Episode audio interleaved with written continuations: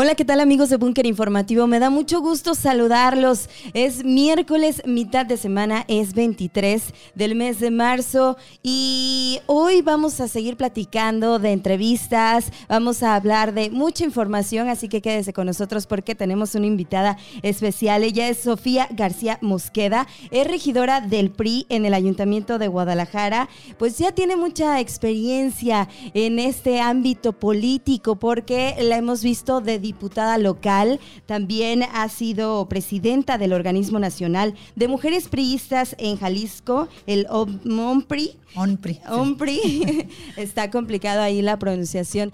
OMPRI. Y bueno, pues eh, tiene ya una amplia trayectoria, pero ahorita se encuentra como regidora. ¿Cómo está? Muy bien, muchísimas gracias Janet por esta invitación. Encantada de estar aquí en estos nuevos formatos. Yo creo que es como mi segundo podcast, la verdad. Pero lo más importante, pues el poder dar a conocer lo que estamos realizando y como dices, en cada espacio, pues siempre dejar la huella de nuestro trabajo, que es lo más importante. Y sí está muy complicado el del hombre, ya les vamos a decir que lo modifiquemos. Bueno, pues bienvenida aquí a su programa de Búnker Informativo. ¿Te puedo hablar de tú? Sí, por, por favor, sí, por favor, para no sentir más la edad. no, no, no, muy joven, por supuesto que, que somos, ¿verdad? Claro. Y, bueno, vamos a comenzar para que, eh, pues, este primer balance, ya van seis meses de esta eh, administración, seis meses que has llegado, pero ¿cuál es el balance que tienes de esta nueva administración que encabeza Pablo Lemus? Sí, ya casi, como bien lo dices, los seis meses, terminando en marzo. Pues yo creo que ha sido una, hasta ahorita, una administración en la cual nada más este, se está todo enfocando en papel, en ajustes administrativos, en ajustes de jerarquías, porque como sabes, antes de que saliera la anterior administración, se hicieron ajustes en los cuales quitaron facultades a determinadas dependencias, se las otorgaron a otras. Entonces he visto como muy en el reacomodo, porque en varios temas, y yo lo diría uno que nos duele a todas y a todos, es la seguridad. Y todavía hasta el momento, pues no han llegado las patrullas de una licitación, como bien lo sabes, muy complicada, que estuvo mal en los tiempos, con varias dudas y claros oscuros, que no nos quedaron nada claros. Eh, que obviamente ahí exigí lo que viene siendo mucha transparencia, porque no estaban en las fechas correctas como se hizo esa licitación pero de ahí pues obviamente en enero y febrero nos debieron de haber entregado al ayuntamiento para la ciudadanía pues lo que vienen siendo 100 patrullas cada mes y hasta ahorita no nos los han entregado. Entonces, como oposición, pues obviamente siempre voy a estar alzando la voz en estos focos rojos. Hay temas que dijimos muy claro, no los vamos a politizar. El tema de la seguridad es algo que nos compete a todas y a todos, pero pues por supuesto tengo que seguir alzando la voz.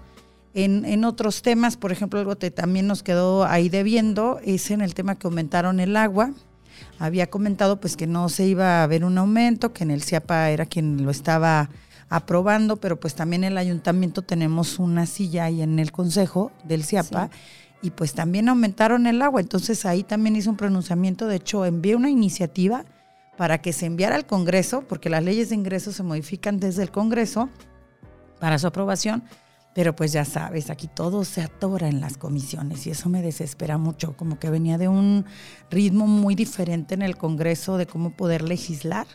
Y realmente pues yo creo que ahora en el ayuntamiento sí es un proceso más lento en el cual se va a comisiones eh, los temas, también son, son 60 días para poder dictaminar, pero se tardan más de los 60 días entonces he estado buscando ahí con mis compañeras o compañeros que tienen alguna presidencia de una comisión donde están las iniciativas de interés o que traigo de interés, pues obviamente ir buscando cómo adelantarle, pero yo creo que todavía le falta, pues está arrancando, y, pero sí todavía nos queda como debiendo en varios temas. Oye, Sofía, y eso que pues a veces también en el, en el Congreso del Estado, pues es lento el proceso, y entonces Imagínate. aquí todavía un poco más. Más.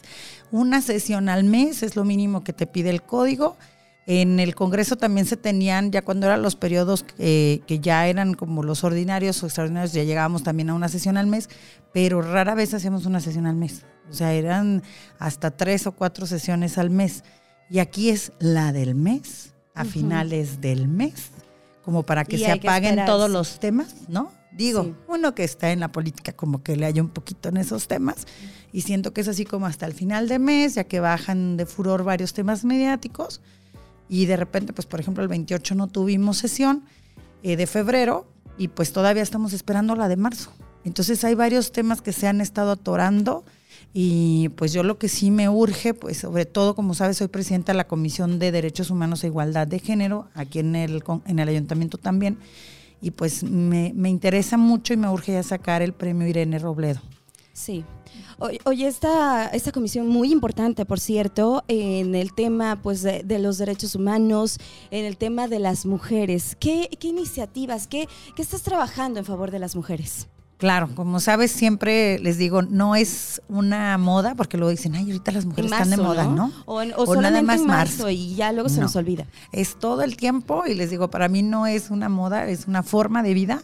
Entonces, desde el, desde el Congreso del Estado, obviamente, pues alcé siempre la voz y llevé a cabo las iniciativas. Hasta ahorita, en estos casi seis meses, eh, llevo ya casi 16 iniciativas presentadas dentro de las que tienen que ver con el tema de mujeres, una que me gusta mucho aprovechar estos espacios es decir lo que logré el 50% de descuento a las jefas madres de familia en el predial. Porque como sabes, las mujeres que tienen su hogar en la cual pues son cabeza de familia, tienen el doble de, ahora sí que de responsabilidades, el doble de tener que pagar todos los gastos, exacto, este, desde la escuela, hogar, etcétera. Y más ahorita que están subiendo los precios horrible, la canasta básica ya, ya ha subido sí, con más la inflación, eh, también pues todo el tema de, la pandemia, ¿no? Creo que agudizó pandemia, esta crisis. Inflación, con un gobierno federal eh, que, bueno, no nos da una, ninguna certeza y un estatal que vaya andamos por las mismas, pues todo esto nos afecta. Entonces, ¿cómo busco yo apoyar e impulsar desde el municipio? Pues que tengan el 50% de descuento en el pago de su predial a las jefas madres de familia, y ahora voy por presentar la iniciativa para que también no les cobren las actas de nacimiento a las jefas madres de familia. Porque yo creo que si algo tenemos que ver es que a veces se nos hace muy sencillo decir 80 o 90 pesos un acta de nacimiento, pero si tienen tres o cuatro hijos, ya estás hablando de un gasto más fuerte. Y, si todavía pensamos en que a veces eso ganan al día, Totalmente. Y ahora es cada vez que inscribes eh, a la escuela o a distintas hasta para una escuela de natación, una escuela, lo que quieras. Te piden un acta porque tienen vigencia de tres meses, sí. ¿no? Entonces, todos estos gastos hay que buscar cómo ayudarles. Y también hay una iniciativa muy padre que quiero aprovechar comentarles que logré sumar a todas las regidoras porque hice el primer grupo edilicio de mujeres eh, regidoras en el ayuntamiento, como así también lo hicimos en el Congreso, la primera bancada, pues aquí tenemos también en el ayuntamiento, sumé las fuerzas de todas para poder realizar un proyecto que se llama Guadalajara por ellas. Si tú recuerdas anteriormente cuando estaba el PRI teníamos un programa que se llamaba Mujeres Avanzando. Y este yo les dije, hay que adaptarlo, hay que armonizarlo a la actual administración ahora municipal, porque ese era un programa estatal. Pues, ¿qué es lo que queremos en el municipio? Que todos los programas que se tienen enfocados hacia la mujer estén en un solo proyecto. ¿A qué me refiero? En el DIF te tienen también despensas, te tienen estancias, te tienen apoyo a personas que cuidan a personas con discapacidad y también lo tienen en desarrollo social, que ahora se llama por la igualdad, ¿no? Entonces, estamos hablando de apoyos aislados y hay veces que no los enfocamos en una mujer que necesita integralmente todos estos apoyos para sus hijos, hasta un tema de empoderamiento, en, por ejemplo, en desarrollo económico te pueden decir, aquí tenemos programas para mujer emprende, ¿no? Y tienes este, hasta 40 mil pesos, que de hecho está todavía vigente, de, de un préstamo sin aval o hasta 150 mil pesos ya con un aval. Pero lo estás aislado y no los conoces. En cambio, si tú tienes en un solo programa todos estos, el Instituto de la Mujer da capacitaciones, da apoyo hasta asesorías obviamente legales y también psicológicas. ¿Qué es lo que quiero? Que por medio del Instituto de las Mujeres de Guadalajara se sumen todos estos proyectos. Cada una de las dependencias va a enviar a un propio o una propia, de decir, tú te vas a encargar de, no sé, nos vamos a juntar todos los viernes en el CDI de Miravalle y el otro viernes nos vamos a ir a otro CDI de Lomas del Paraíso. Sí. Pero ¿qué es lo que vamos a hacer? Llevar todos los programas en un solo lugar para que cuando asista una mujer tapatía sepa perfectamente qué es lo que le ofrece el ayuntamiento y que tú tengas un padrón único de decir, a ver, Aquí a Janet la atendimos tal fecha y se le otorgó esta, esta, esta capacitación, este y este, este apoyo.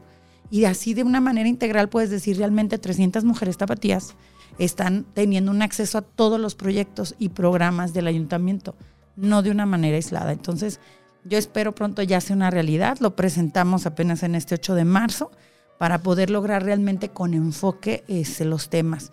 Otro en tema de violencia que lo he traído desde el Congreso, que ya está aprobado en ley, pero que ahora quiero que sea una realidad, el uso de brazaletes para los agresores. Y el tema de violencia, o sea, se tiene que seguir trabajando, ¿no? Esto me parece muy interesante. Un, eh, darle brazalete a los, a, los que violentan y no a las mujeres. Es, es por ahí tu propuesta. Exacto, porque actualmente se tienen los pulsos de vida. Sí. Les digo que funcionan, pero a final de cuentas no nos están quitando eh, la responsabilidad de que nosotras somos las que nos tenemos que cuidar. Porque si tú no alcanzas a presionar ese botón, ya fue tu pues culpa que no hiciste. ¿Verdad? Oh. Entonces, ¿en cuánto tiempo eh, mataron a Vanessa Gaitán?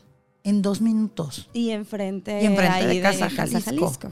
Entonces, el pulso de vida te dice que de cinco a siete minutos llega la patrulla. Y mientras se está grabando toda la conversación o discusión o lo que esté sucediendo con el agresor, y en, de manera instantánea les está llegando en el C5. Sí, pero de cinco a siete minutos es mucho. Y ahora les digo, porque otra vez nosotras somos las que tenemos que estar monitoreadas, porque otra vez nosotras somos las que tenemos que estar, pues, bajo nuestras manos la seguridad. Está bien, digo, está bien, es una herramienta que te hace sentir segura hasta cierto punto, pero el que tiene que estar monitoreado es el agresor, no nosotras. Ahora estamos hablando de una tecnología que no es de apenas de un año. en Estados Unidos ya tienen casi 20 años utilizándola y se ha funcionado muy bien. ¿Qué es lo que, pretendo? Que dentro de las medidas cautelares que otorgan desde los jueces, ahí se tenga una medida cautelar el uso del brazalete. Pero eh, ya esto ya lo hablamos también y quiero agradecer al Supremo Tribunal de Justicia con la magistrada Verónica Ocaranza para que pueda ser una realidad, porque si no sale desde las medidas cautelares de los jueces, pues de nada va a servir que ya lo hayamos dejado en la ley. Y de nada va a servir si desde el ayuntamiento y gobierno del estado no los compran o no los rentan. Entonces, ¿qué es lo que quiero que sea una realidad? Que ellos sean los que estén monitoreados. Estás hablando que si ellos traen este, este brazalete, no se van a poder acercar a la víctima a menos de 500 metros, porque en ese momento le va a emitir una alerta a la víctima y por supuesto que te da más tiempo de resguardarte que si ya lo tienes aquí a menos de 5 metros y tú presionas un botón. Entonces, yo creo que cerrar ese, ese círculo, o sea, está bien, puede ella sentirse protegida, traer este, este pulso de vida, pero pues también que sea una aplicación o algo que traigas y te avise con tiempo cuando se esté acercando y aparte cuando se va a acercar, esa alerta no nada más te llega a ti, le va a llegar de inmediato a la policía municipal. Y, la idea que, que actúe también eh, rápidamente, ¿no? También luego a veces eh, se pueden tardar un poco más y es cuando ahí ya no se puede hacer mucho. No, y, es que sí que el, tiempo es vital en esto, en los momentos cuando hablamos de violencia. Entonces yo les digo, si realmente queremos evitar los feminicidios, vayámonos por los brazaletes, porque luego no ha faltado quien me dice, Sofi, pero ¿y los derechos humanos? Del agresor que no te vayan a decir que no pueden usarlo. A ver, hay un principio muy claro y los derechos humanos de la víctima están sobre los derechos de los, del, agresor. Entonces, ¿en qué momento eh, pierdes tú tu derecho? Entonces, le digo, eso está muy claro y yo creo que eso lo hemos platicado también en conjunto con derechos humanos, porque pues no falta, ¿verdad?, quien eh, pues pueda ser abogada, abogado de verdad de un agresor y no quieran llegar a esta medida cautelar. Pero yo creo que les digo bien fácil, no quieren llegar a usar esa medida cautelar, pues no violentes a una mujer. Punto. Exactamente. Eso es mi logro y yo creo que el de todas, el podernos sentirnos seguras andando en la calle, el podernos sentirnos seguras de que si terminaste con el novio o con el marido, hubo un divorcio, pues ya se termina en santa paz y con la madurez en que lo que vivimos, vivimos y, y a darle la vuelta a la página y no vivir atormentada. Sí, exacto. Entonces, le digo, bien fácil, no quieren meterse en esos temas, pues no violenten a una mujer. Eso es lo que queremos, que ya no haya esa violencia. Entonces, para poderla evitar, esta es una de mis propuestas, pero sobre todo el, prevenirla pues obviamente voy más allá. Presenté otra iniciativa también para poder aplicar la norma 025, que es de no discriminación laboral y hostigamiento en el ayuntamiento. ¿Hay acoso en el ayuntamiento, Sofía? Claro que hay acoso. Mira, yo les digo, existe en todos lados, lamentablemente, y más el hostigamiento cuando es por parte de un superior tuyo, porque esa es la diferencia del acoso al hostigamiento. Cuando te lo hace un superior tuyo, jerárquico, es hostigamiento, porque está aprovechando de su rango, de su jerarquía, para poderte hostigar. Entonces, y ahí es donde pues entra el que el que le tengas miedo para que no tengas algún tipo de ajá que no te vayan a correr algún tipo de, de ahí de represalia ¿no? o es normal hombre ya sabes así es el licenciado es chicharachero no a ver entonces no es normal no hay que normalizarlo pero para que una mujer se sienta segura poderlo denunciar necesita tener un espacio seguro que es lo que yo eh, propuse y también lo dejé desde el Congreso, una unidad de igualdad. Se logró y se dejó en el Congreso. Estoy buscando lo mismo en el Ayuntamiento de Guadalajara, que exista una unidad de igualdad en donde tú sientas como ese refugio y ese respaldo en que vas a poder llegar a denunciar un acoso un hostigamiento y se te va a dar el debido seguimiento y conjunto con la Contraloría, porque la Contraloría está autónoma. Entonces es quien te tiene que ayudar a resguardarte, pero sobre todo a que se haga justicia y un debido proceso al interior del ayuntamiento, porque por supuesto que un hostigamiento, un acoso, pues también está penado. Empezar por la casa, ¿no? Empezar a trabajar desde casa. Y bueno, otros temas que también traes y que no me gustaría dejar de lado, el tema de los mercados eh, tan importantes para pues la ciudad y donde pues también hay, hay mucho, mucho trabajo, mucha gente que, que vive de ellos.